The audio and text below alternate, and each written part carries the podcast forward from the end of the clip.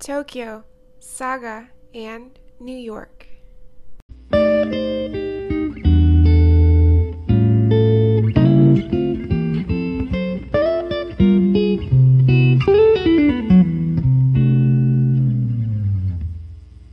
おはようございます。小渕です。おはようございます。まゆみです。こんばんは、拓也です。えー今日は、えー3月の24日、えー日本時間の、えー朝の10時になります。えー第9回目かな。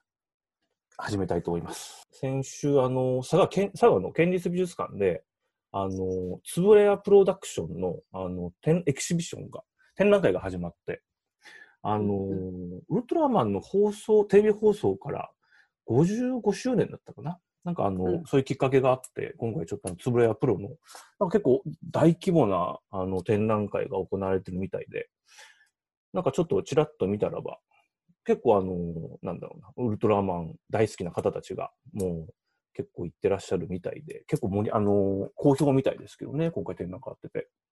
う。うんん。ウルトラマン見てた？ちょっすごい見てたよね。あ、そっかそっか。あ、見てたんだ。見てましたよ、見てなんかあの夕方の再放送で見てたから、そっかそっか。そう。平日かなんかの。うん、いや、でもあのキャラクターデザインはすごいよね。すごいよあね。のあの敵のなんか怪獣のキャラ、確かに。なんかすごいっす。すごい。クリエイティブなうんうんあれ、どっからインスピレーションあったんだろうねっていうぐらいの。本当に。うん確かに確かに。それはあるね。確すかに。ごい創造的だと思うんう。そうだよね。確かに。なんかうんあだってゴジラ、え、ゴジラもウルトラマンでしたっけ、ゴジラはもう違うか。一緒にやったりはしてた。してるのかな？してましたよね。ねなんか戦ってましたよね。なんかうん、ね戦ったことはあるよね。うん。うんあれ違う、あれどうなんだろうな。いや、でもなんかそのほら、宇宙からキングギドラが来たりさ、そうだね。なんか地底からなんか怪獣が現れて、本当だよね。海から来たりさ、うんなんかしかもそれがなんか、なんかちょっと多分、ちょっとなんかサイドエピソードがある、なんか科学、なんかゴゴジラとかほら、なんかあの、うん。放射能でどうのとかさ、うん。なんか、しなんか現実のこう問題をちょっと映した子供にね、ね。で恐怖を植え付けうん。て、確とんでもない怪獣が。いや、本当だよね。だから当時で言うと、うん。あの、ゲゲゲの鬼太郎？水木しげるさんの。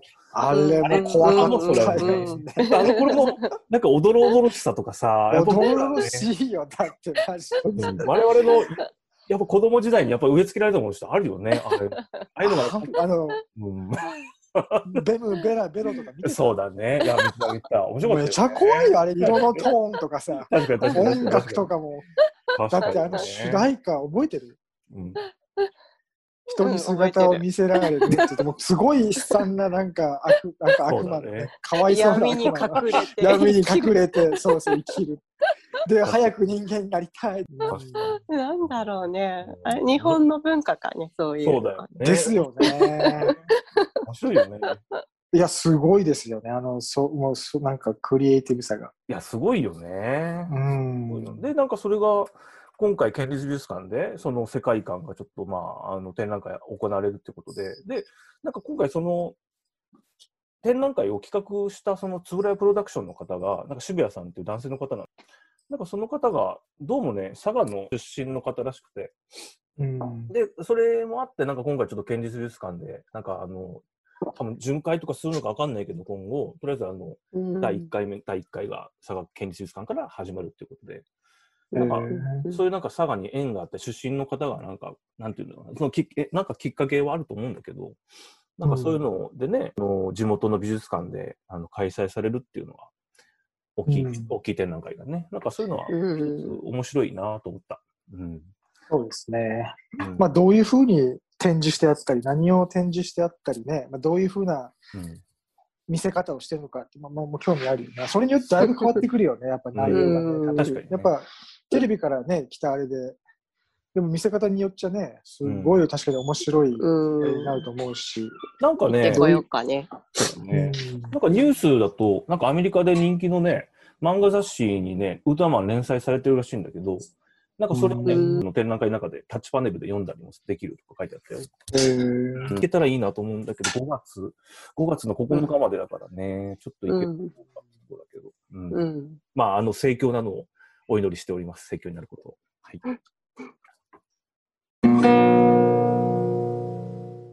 はい。では、あの、第9回目、えー本題に入っていきたいと思います。えーちょっと時事ネタで、あの、まあ、その県立美術館、佐賀の県立美術館で、まあ、展覧会がどうこうって今、ちょっとお話ししたんですけども、まあ、ちょっと今回美術館のちょっと話が、そこからなんかでき、広がればいいなと思って、ちょっと今、思ってるんですけど、なんか僕、あのーまあ、美術の大学に行ったっていうの、行ったというか、行くぐらい、行くぐらいなのかな？ちょっと美術に興味がそもそもちょっとあったりするんですけど、10代の時から。なんかその一つきっかけとなったことっていうのが、あのー僕が高校3年生の時か、僕一浪浪人してるんですけども、その時だったかに、あのー福岡へちょっとあの、あれ何だったかななんかデッサンの授業かなんか受けに行くかなんかで、あの、福岡行った際に、多分しか夏休みだったと思うんだけども、あの、大堀公園みたいな中にある美術館なんだけど、なんか草加市美術館。うん。そこでね、あの、アメリカのアンディ・ウォーホル、あの、方の、あの、展覧会が行われてて、ちょうどね、その日が最終日だったんだけど、展覧会の。なんかね、夕方で、なんか、あ、アンディ・ウォーホルってなんか教科書ついてたなと思って、ちょっと入ろうと思って、入ったらもうなんか閉館時間が結構ギリギリだったんだけど、あの、ちょっと入って見てたら、結構ボリュームがある展覧会で大規模な、あの、ななんかもうギリギリで回ったりしてて、で、その中であの、なんていうの、結構ね、作品がね、まあ、いろんな大きさがあるんだけど、今まで見たことないような、あの、絵画作品だったり、大きさが、うん。サイズがね、なんかあのーあって、ちょっとびっくりしちゃって、あのーうん。まあ、作品もね、なんかいろんなあの初期のものからいろんなものがあったんだけども、あの、その大きさに結構びっくりしちゃって、そうだね。そうその大きさに慣れるまで椅子に座ったりして見てたんだけど、ソファーに。うんそしたらあの、キーンコン、カンコンって音が鳴っちゃって、あのーもう閉館の時間が来ちゃったりしてたんだけども、あの、なんかスタッフの方が、あ、いいよ、あと1、2分だったらいいよっていう感じで、こう、なんか、どうどうみたいな感じで僕に、あのー投げかけてくれて、ちょっとその作品の前に、あのーね、数分座ってなんか眺めるっていう経験が、結構僕の中で結構大きい出来事としてあって、で、なんかそこからなんか美術館に通ったりとか、なんか美術作品を自分から進んでみるようになって、まあ今に至ってるんですけど、だから結構美術館にはね、なんか思い入れというか、なんかあの、なんていうんだろう、信じてるっていうのかな、なんかこう救われてる部分が自分の中でこの人生であるかなと思っていて。うん。うん。どう、どう？美術館とか行く？私も東京に住んでた時はすっごくよく行ってたかもそっかそっか。な。そう、そうだね。福岡、東京に住んでる時は行ってて、うん。なんだろう。佐賀にはない魅力的な美術館がたくさんあったから、うん。あと、なんだろう。平日平日休みの仕事をしてたから、うん。うん。うん。なんだろう。展示も見に行きやすくて、そっかそっか。そうだよね。うんうん。あと、なんだろう。こう、落ち込んだ時とかに、美術館は一人でいつも行きやすい場所だったからー、美術館か映画館に行って、なんか頭を空っぽにして、ちょっと悲しい気持ちを忘れるみたいなうん。感じのことをしてたかもしれない。なるほどね。はうんあそれちょっと面白いな。僕の場合はね、あのーなんて言うんだろう。結構その何かを得に行くというか、その、うん、うん、なんかネタ探しじゃないけど、うん。なんかそういうところがちょっとあったりするのかもしれないな。あ、なるほどね。それはでも面白い。うんうんあ面白いな。そういう、あ、なるほどね。ちょっとそれ面白いな。常設展を割と見に行くんだよねあ、。そっかそっか。企画展がなくっても行く。うなるほどね。ん。うん。常設展が好きな美術館に行く。なるほど。うん建物、建物だね。はっはっはっはっは。うん、うん、うん。面白いな、それ。ちょっと公園みたいな中にあったりするでしょ？美術館の建物って。うんね緑があってとかいうとこが多いから、なんか行って散歩するだけでも気持ちいいし、確かに。うん。誰もいない、す人が少ない美術館でこう、ぼーっと時間をかけてゆっくり見るのが好きだね。なるほどね。うん。それも確かに美術館のなんか一つの役目だよね、そういうのもね。うん。うんうん。まあ静かだしね、美術館はね。うん。で、そうかうん、なんかそういう気分に、気持ちになれてね。うん。うん。で、また自分がね、なんか、向かい合うものが、うん。まあ絵だ絵だったり、なんか彫刻とか、まあ何かしらそういうものじゃないですか、美術館に展示されてるものって。で、そういうものってやっぱ、うんいわゆるね、に自分たちの日常生活で、例えば、いつもこう仕事のこと考えてたりさ、学生だったら学校のこと考えるし、友達のことも考えるし、うなんか政治のことや何やかんやあるけど、うん。ね。まあ、そういうのとちょっと切り離せてね、自分はね。うん。なん。か単純に絵絵っていう、そのただうん。平面があって、そこに絵の具かなん。かが色が乗ってるみたいな。うん。で、それをぼん。やり誰にも邪魔される、見えるっていうのがね、特別な時間ですよね、確かにね。そう。そしてすごいエネルギーが来るでしょ、こっちにも。なるほどね。原画はね、作品はそう、自分と合う作品に出会えればね、うんそれを受け取るものもね、うんうんそう確かにね。そうそう。うんうん確かあの図録とかあの写真作品集で見るあの印刷のものとはちょっと違うかもしれないね。全然違うよんね。そうだよね。ね全然違うよね。そうそうそううんそれはさっき小渕さんが言ったように、作品の大きさもね、そうだね。うん大きさもね、全然違う非日常だしね。そうそう、おやったら大きかったりさ、やったら小さいところにこう、いろいろ使えてたりね、成功に使えたり。確かにそね。まあ美術ってね、鑑賞することも、まあそういう行為も含めて美術作品が成立するんでね、うん。そういう経験っていうか、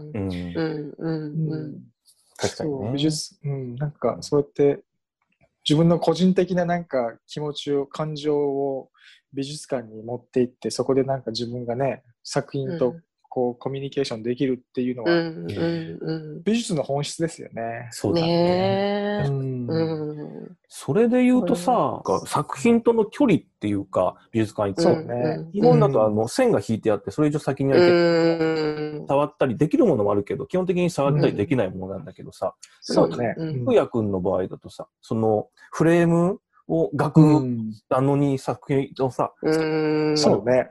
もっとやっぱ距離感とか違ったりするのかもしれないね。ちょっとわかんないけど。もうそれはね目の、うん。いつも自分が手に持ってね自分がそう。だからすごい 確かにあのまあ大変は大変な面もあるんですそれこそ、うん。なんか有名なアーティストの作品だとうん。本当何十億円とかの、そうだよね。作品とかもやるんでねだよね。うん。それはねなんかもう数え上げたら結構いろいろありますよ、うん。なんか本当バスバスキアのペインティングをね。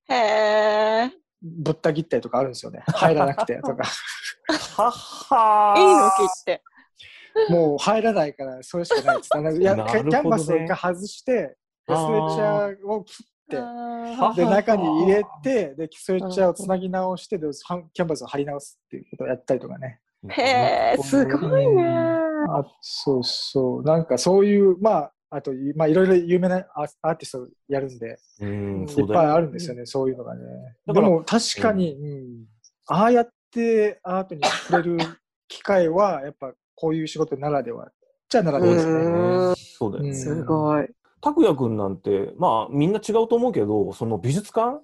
美術館の捉え方とかっていうのも多分違うだろうね。アメリカは特にニューヨーク、まあうん。ね、ニューヨークは特にほら、この、いわゆるアートマーケットの中心みたいな役割をずっとしてきたじゃないですか。うん。うん。うん。で、そういう、さっき言ったアンディ・ウォーホルとかね、そういうポップアート、アメリカのポップアートみたいなね、うん。ことからうん。つ火がついてみたいな。うん。うん。うん。で、そこにし、まあお金の関係とか、あとは、そうだよね。まあでも、なんかそれって日本も同じなんですけど、うん。結局そういうお金を持った人のなんかこう活動が美術作品のなんか発展も促進するみたいな両輪じゃないですか、うん。結局。うん。結局、うん。ね、そうじゃなかったらみんな好きな人がただ家にこもって黙々と絵描いてうん。で、有名になったらいいけどそうじゃなかったらもうそれで終わっちゃう。でそういう人ばっかりになっちゃうんでね。そうじゃなくてこう、うんやっぱ美術とかアートっていうのがもうちょっと広くしして渡るためにはやっぱそういうことを、ねお金をたくさん使って人に目を触れるような場所を作って、うん。で、ね、なんかそういう活動があってこそなんかねっていうのもあると思うんですよね。だからポップアートって人気なんですよね。やっぱ。そうだよね。うんうんうん。確かにね。う。ん。うん。まあニューヨークはでもねうんポップアート以外でもメトロポリタンもあるし、うんあとなんか中世のものを扱ったような、ね、鎧とか昔のタペストリーとか、そういうのもあるし、確かに確かに。まあいろいろありますよね。屋外のスカルプチャーパークって言って、もうなんかすごい東京ドーム何個分ぐらいかの敷地、山の中なんですけど、山っていうかまあ広い丘なんですけど、えーそこにすごいもうみたい。うん。ビル何階建てぐらいの彫刻が何個も建ってるんですよね。はははそれなんていう美術館？それが、あの、ストームキングアートセンターって言って、うんえー、ストームキング車でそうですね、ニューヨーク、マンハッタンから2時間ぐらいですかね。箱根彫刻の森とかもね。うんああ、そうですよね。そんな感じかね確かにね。ううんん。確かに。でも箱根彫刻の森とか、なんかし集めてる作品の趣味がやっぱいいですよね。そうだね。ピカソ感もあるしね。綺麗になんか、うん。イタリアの彫刻家とかのね、なんか作品があったりして、面白い、確かに。そうそなんかそれで言うと、あの、アメリカのそのメトロポリタンがさっき出てきたところなんだけど、僕、ニューヨーク、あの、拓也君とか遊びた時に、なんかね、すごく大きいビ、あの、とこで、あのう、ん。施設内がね、作品もいっぱい、作品っていうか、展示物がいっぱいあって、3日間かな、合計3日間ぐらい通って朝から行って、えー。う。それでやようやく、あの、眺め終わったというか、ううん、なんか本当に世界各地のものがね、いろいろとあって、なんか日本のものもあったんだけど、なんかうん昔のものだったりとか、なんかあれはすごかったね。すごいよね。どこの美術館あ、メトロポリタン？あ、メトロポリタンね。ううん。ん。いや、本当になんか、かうん。だからまあ、ね、歴史的なものだろうけど、なんか、すごかったね。うん、圧巻だったね。うん。そうですね。まあ確かに、あと一つは、その美術館があるっていう良さは、ニューヨークに行けばそういうものを見れるっていうね、やっぱそういう美術館があるんでね、うん。そうじゃなかったら、ううん、もう本当、あちこち行っても見れないみたいなことになっちゃうんで、うん。やっぱそこに行けうんばそれが見れるっていうのがあれば、うん。うんあじゃあそれをめ、それも見たいし、じゃあニューヨーク行ってみようかってなってね。ううんね。なる。大体旅行はそうやっていくね。そうだよね。だうから結ん。局その、なんて言うんだろうな、そういう意味で美術館の役目っていうのは結構やっぱり大きくあるのかなと思ってさ、例えばうんさ、あるよね、ね。なんか地域もそうだけど、なんかうん。何の作品を所蔵してるとか展示してるとか、うん。あどういう企画の展覧会をやるとかっていうのは、うん。結構やっぱ一つ大きいこととしてあるよね。それ。うん。うん。うん。うん。確かにで確かに。もポンピドーセンターとかはもう外観を見たいみたいそうだよね。うんそうですよね。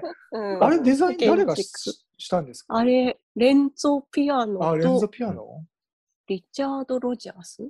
うんうんリチャード・ロジャースかな。うん。だからそこにお金をかけるっていうのは正しいのかもしれないよね。いい方向に。行くのであればねそれでねうんうん人を呼べるっていう。正しいお金の使い道。そうだよね。ねうん。残るしね。うんうんうんうんうんうん。なんかそうだよね。なんかいろんなやっぱりこうメジャーなものだったりマイナーなものが好きっていうのは人それぞれ好き嫌いだね。好むものが違うと思うけど、うんやっぱりその人がたくさん集まってる中でそのマイナーなものっていうのを発信するとやっぱり、ね、その分見てくれる人は増えるわけだから、そうだね。ね、そういう風になる方がやっぱりスムーズはスムーズだよね。うんうんうん。そうだねう。んしかもほら、パリとかさ、うんニューヨークもそうやと思うけど、美術館がいっぱいあるじゃないですか。なるほどうんうん。なんか地大賞含めて。うんなんか、そういう、なんか試みって、なんかいろんな街でできると思うんですよね。だから佐賀とかも、佐賀県立美術館があって、で、なんか、あるんですけど、もうちょっと佐賀のなんか商店街とかも使ってね、美術、うんうん。なんか広く楽しめるような美術を目当てに佐賀に行ってみるみたいな街に、いっぱいね、うんあなんか空き空き店舗とかもありそうなんでね、なんかそうやってやるとあれなんでしょうけど、うん人がもっといいろいろ来てくれるような、なんかね。そうだね。でも続けられたらいいんだろうけどうね。ん、そうだよね。なんかすぐ終わっちゃうよね。う、うんん、あれは、ちょっと県かしか、まあ、あるいは財団かなんかの女性うがん。ないと厳しいですよね。うん、そうだね。これで言うとさ、最近ちょっと、あの、な前から僕も知ってはいるんだけど、あんまり知らなかったこととして、あの、その佐賀城公園っていうのは、あそこら辺、佐賀城うんうんうん。のあるところで、佐賀城跡。うんあとか、市村記念体育館ってあるでしょ？うんうん。あそこのね、市村ってさ、市村さんって人が多分記念作ったっていうのはなんとなくしてたんだけど、なんか、その方のこと調べたんですよ。そしたら、市村清さんっていう、あの、佐賀のうん。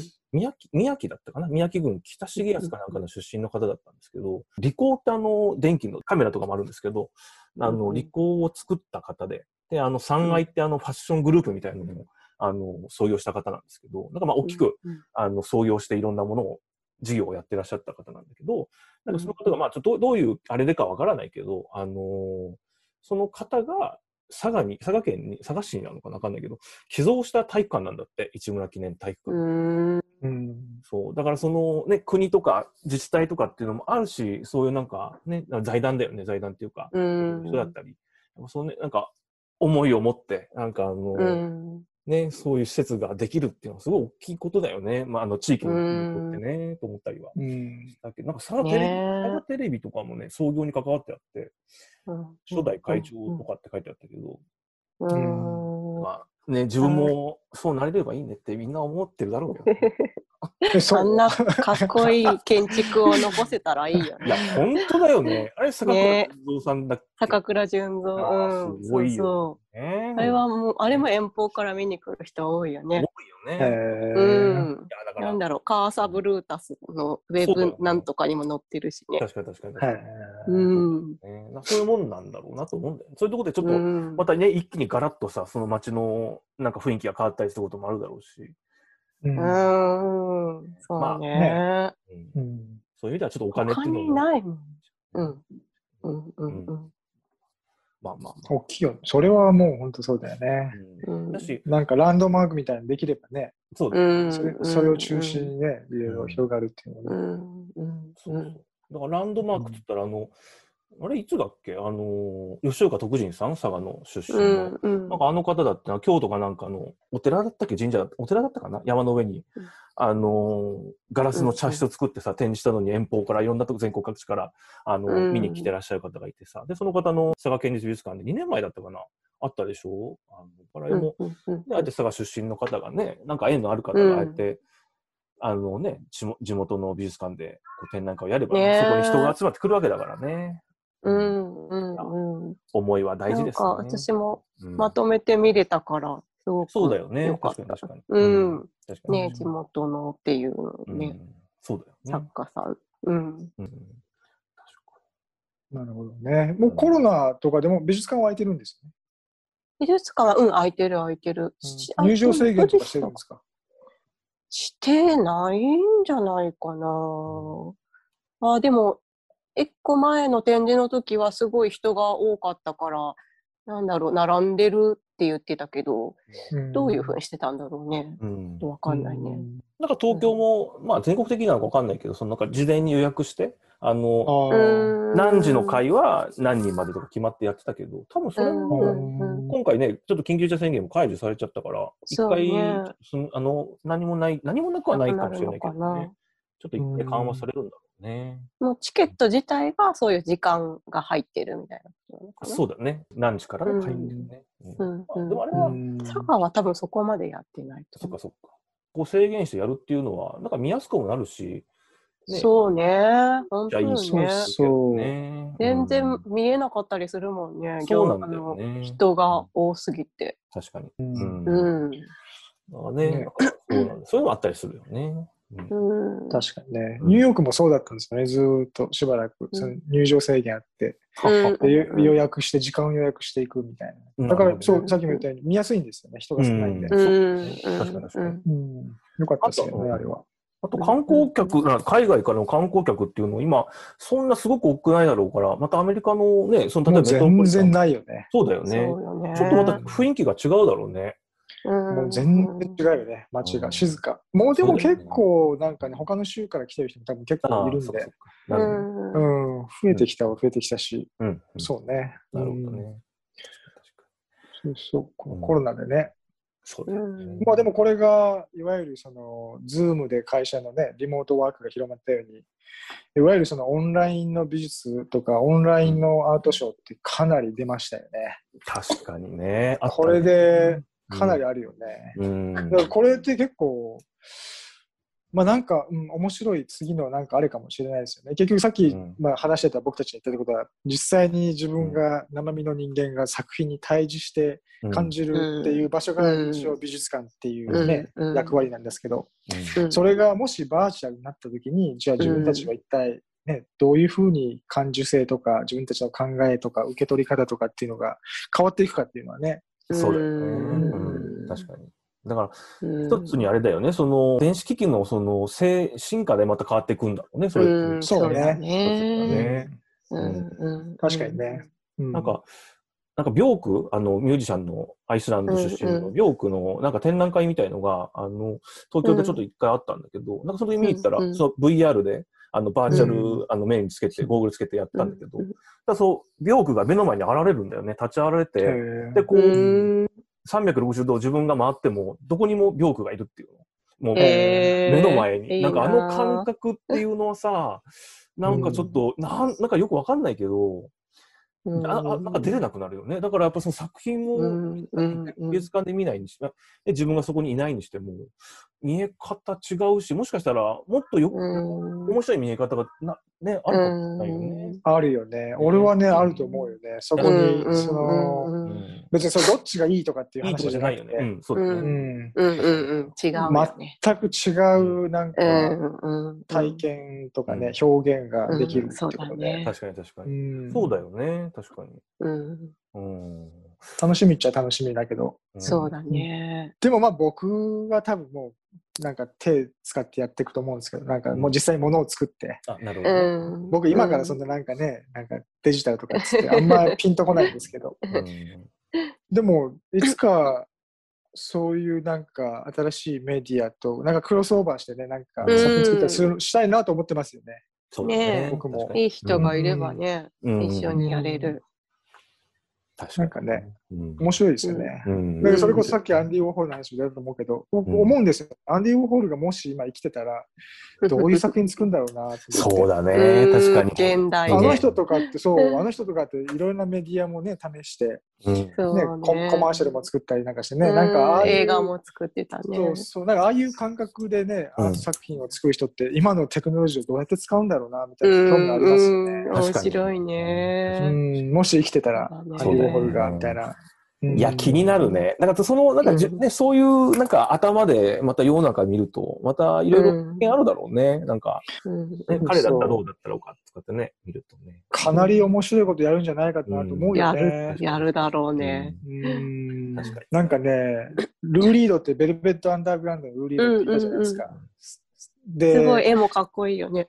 ね、あの人ね、で、あの人のほら、そのベルベット・アンダーグラウンド作ったのがアンディ・ウォーホールじゃないですか、一応なんかタラスしてね。うん。で、いつもルーリードとアンディ・ウォーホルが仲良くて、で、ルーリードがなんか、あの、スタジオ54かなんか、ずずっといて、あのはい、辺に。はい。で、ルーリードがアンディ・ウォーホルの朝だったかな朝、毎朝、おはようみたいに行くと、はい。で、昨日何してたのって言われて、で、曲作ってたって言って、じゃあ何曲作ったのって言われて、いや、3曲ぐらい作ったって言うと、いや、そんな本気でやって3曲しか作ってないのと怒られるっつって、はは何十曲ぐらい作らなきゃダメなんじゃないのっていうぐらい、あんたのほら、いつもアイデアがあって、なるほどね。もう何いつもなんか次のこと次のこと考えて作品のアイデアが溢れてたらしいんですね。で、ルーリードがあんな天才はもうあったことがないっていう。なるほどねうんだからそういう人がね、今、その、いわこれだけのテクノロジーをどうやって使って何をやるんかなっていうのは思いますよね。確かにね。うん多分びっくりする蘇らせてほしいね。ああ、なるほど。確かにね。確かに確かに。うんでもそう、なんかそういう、なんかすごい面白い人が日本からも出るかもしれないしね。そうそうだよね。うんうんうんそうだよね。僕一時期あのうんあすみません、なんか僕ばっかり話したんですけど、うん。八谷和彦さんっ。さん。はいうんうん。あの人すっごい面白いと思ったんですよ、大学生の時面白いね。うんあの視聴覚広角マシーンとかさ、飛ぶ人。そうそう飛ぶ飛人とか。ぶ人飛ぶ人だってあれ、あれだってあの視聴覚交換マシーンって覚えてる？うん、それ俺。交換マシン交換マシーンってあって、うん俺僕大学生だったんで、本当もう何年前だよね。って感じじゃん。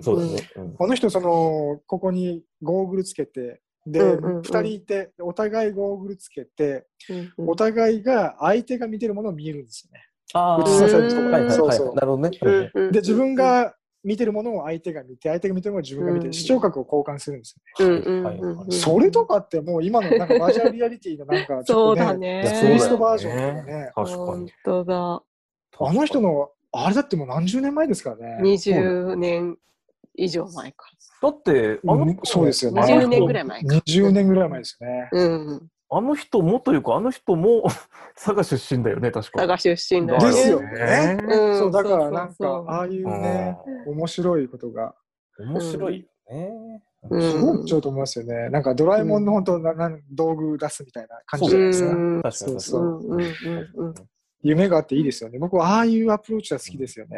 うなんか。んうん。なんか楽しくて、もう想像を絶するような、えこんなことできるの？みたいなこと。うん。それが美術のまあね、面白さの一つっていうか。なんかそういう新しい、あの、そういう人たちがまた美術館と関わることで、また美術館のね、なんか、新しい面が出てくるんだろうね。なんかね、うん。方法、道というだからかね。よくよく考えるべきだよね。箱物があるっていう意味は何なのかっていうこと。うん本当に実際箱物はいらないかもしれないわけうじゃん。ん、確かにね。うんうんうん確かに確かに。そう、美術って別にそのね、いわゆるホワイトキューブみたいなギャラリーでね、うん。うんいわゆる白い壁で一番ニュートラルなライティングで、うんで見せるのが今のまああれだけど、うんでも必ずしもそうじゃないのはもうみんな分かってるじゃん。確かにねうんその箱がある必要もないかもしれないし、うんうんなんかその辺とかもね、うんこれからね、そのバーチャルが進めば進むほど、確かにね。うんもうちょっとその箱物のある意味を再考察してもらってね。うんうんうん確かにね。ううん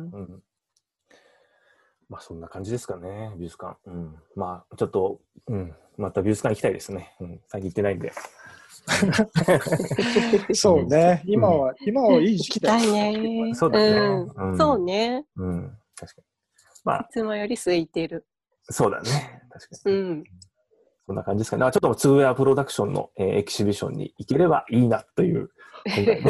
佐賀行きましょう佐賀で あれ、オンラインでも見れるんかなああ、そうだね。ちょっと調べてみた方がいいかも。それが、うん佐賀美術館なんかやったのかなちょっと見ます。うん。うんまあ、要望出してもいいしね。そうね。うん。YouTube 生配信とかねねねあった方がいいですよね。佐賀美術館チャンネルとかあったらね、ねあいいよね。確かに確かに。学芸員さんがちょっと話したりしてね。いや、あった方がいいよね。あった方がいいよね。あるのかな？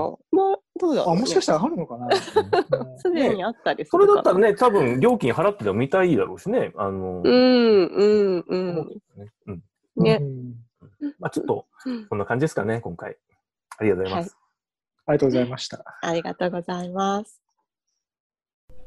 Tokyo, Saga, and New York. はい。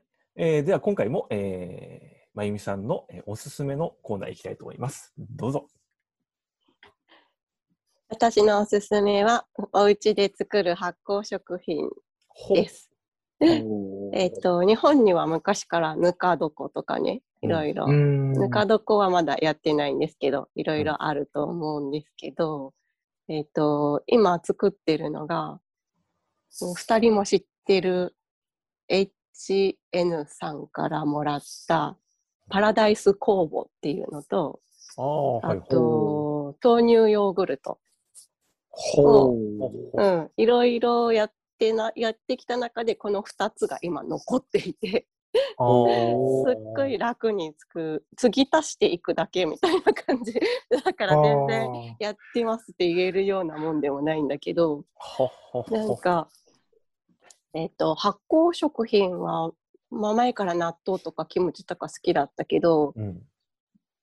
うーんと、健康のためもあるんだけど、うんえっ、と、産後のダイエットのためにたくさん取り始めて、めっちゃ太って、えっ、と、子供産んだすぐとかはそんなに増えてなかったんだけど、うんうん。なんかその後に、あの、お乳を出さないといけないからたくさん食べなさいみたいな感じで、うん。いっぱい食べてたら、ね。いろんな人に言われてね、食べてたら、5、6キロ産後に増えてしまって、で、今まで見たことがない体重になって、なるほどね。なるほどね。なるほど、なるほど。で、まあ、運動を少しと、えっ、と、発酵食品がいいっていうんで、さっき言った2つと、もう、もうできるだけ何でも、からお漬物もだし、うん。キムチとかをすごい食べまくってたんですけど、はいはい。それで、半年ちょっとで5キロぐらい落ちたんですよ。へー。で、すごいなと思って、まあ、できるものは続けようと思って、その、うーんと、パラダイス酵母は、リンゴの、リンゴジュースうん。を媒介にというか、リンゴジュースからできたシードルとかなんでしょ？シードルにバシラス F 菌っていうのが入ってるんだけど、ほそれはすごい昔からある、古代からある枯れ草菌っていうのを、えっと添加したものらしくて、ほう。ん枯れ草菌っていうのは乳酸菌とか納豆菌の祖先。だから結構発酵しやすい発酵しやすいのかな。最近のね。うん。うんうんうんへー。ね常温でちょっと残したそのシードルみたいな炭酸のリンゴジュースに新しいリンゴジュースを足してうん。10 12時間とか寒い時で24時間とか置いたら普通にシュワシュワが強くなってほうほうほ美味しいシードルっぽいものができる。ううんリンゴ酢みたいな感じなんですか？酸っぱくない。あ酸っぱくないけどもっとずっと発酵させたら酸っぱくなったりうんアルコールっぽくなったりするって言ってた。けどその前で飲んじゃう？なるほどね。うん。うん。うんうんあじゃあもう次足して飲んだら次足してみたいな感じで作ってくるそうそうそう。であ発酵止めたい時は冷蔵庫に入れて。あ、なるほどね。うん。でまた、えっと増やしたい増やしたい分は外に出しといて、へははうえん、それがち出来上がったら冷蔵庫に入れていうのを繰り返し、なるほどね。そう。うんう、もうん家族の他の人も飲まれるんですか？飲む飲む。子供も子供うん。も炭酸強いと飲めないんだけど水で薄めたりして飲ませてる。あえー。へー。うんーうん。なるほどね。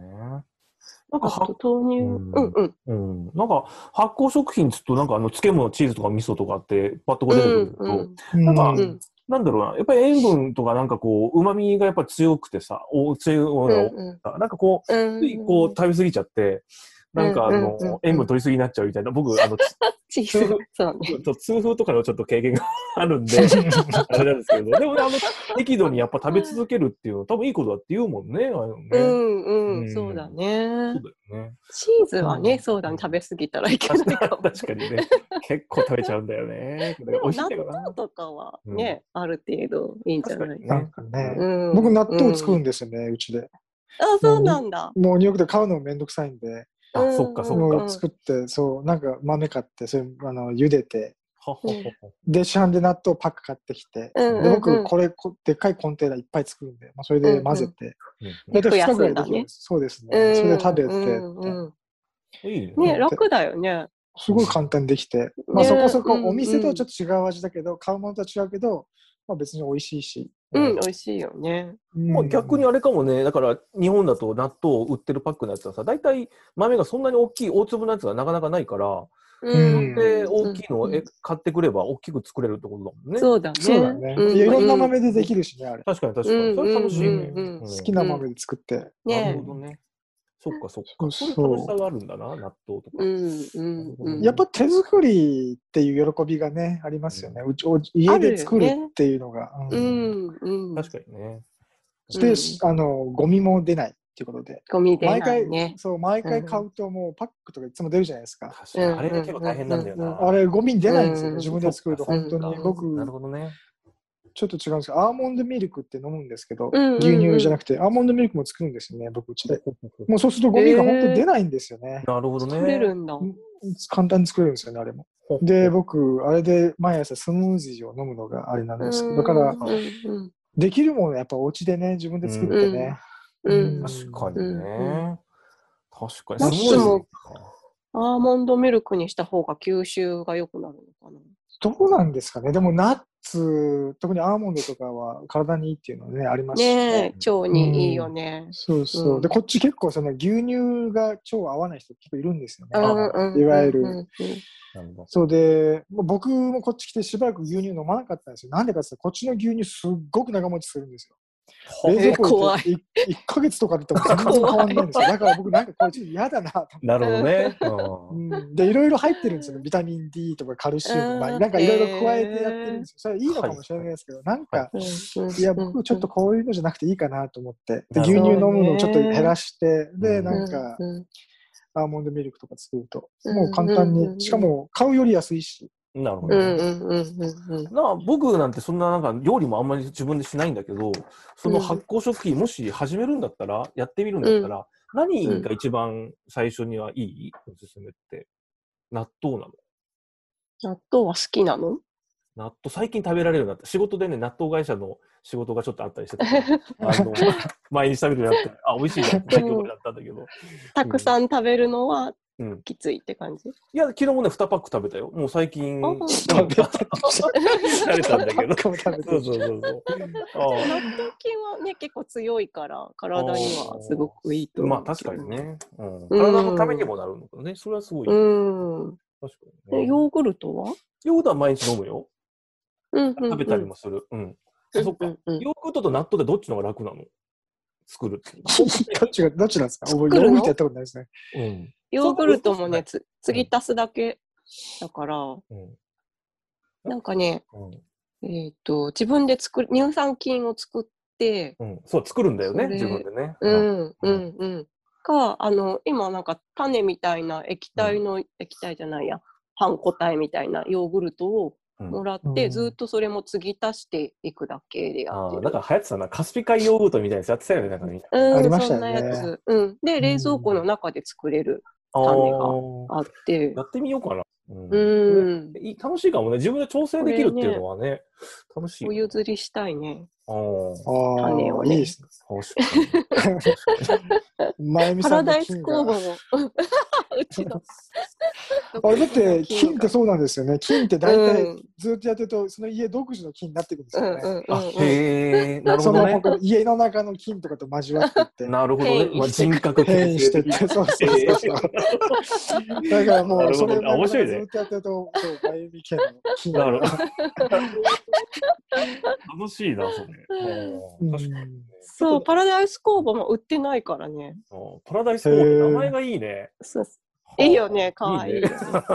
で えー、そんなのがあ るんだね。それはなんかその菌、枯れ草菌っていうのを作ってる、持ってた鎌倉のパラダイスアレイっていうお店のうん名前から取ったのかな。なるほど鎌倉から探してるわけね。なるほどね。うん、そうそうそうそう。全国各地に広まってるそうんだよね。また変異していくんだよね、それがね。面白いね。そうそうそう。なるほどね。ちょっと俺もなんかやってみようかな。確かに楽しそう。うんうんいいと思うよ。ね、体温上がるかもよ。そうね。今日は35.2度でしたけどね。もう低いよね体がなんかあったかくなってきたね。まあちょっとそんな感じですかね。ちょっと発酵食品ということで。面白いですよね、発酵食品は。ありがとうございました。うんありがとうありがございました。とうございます。はい。ではまたちょっと来週、えー皆さんにお会いできればと思っております。今日もありがとうございました。ありがとうございましたありがとうござい。ますさようなら。さよさよななら。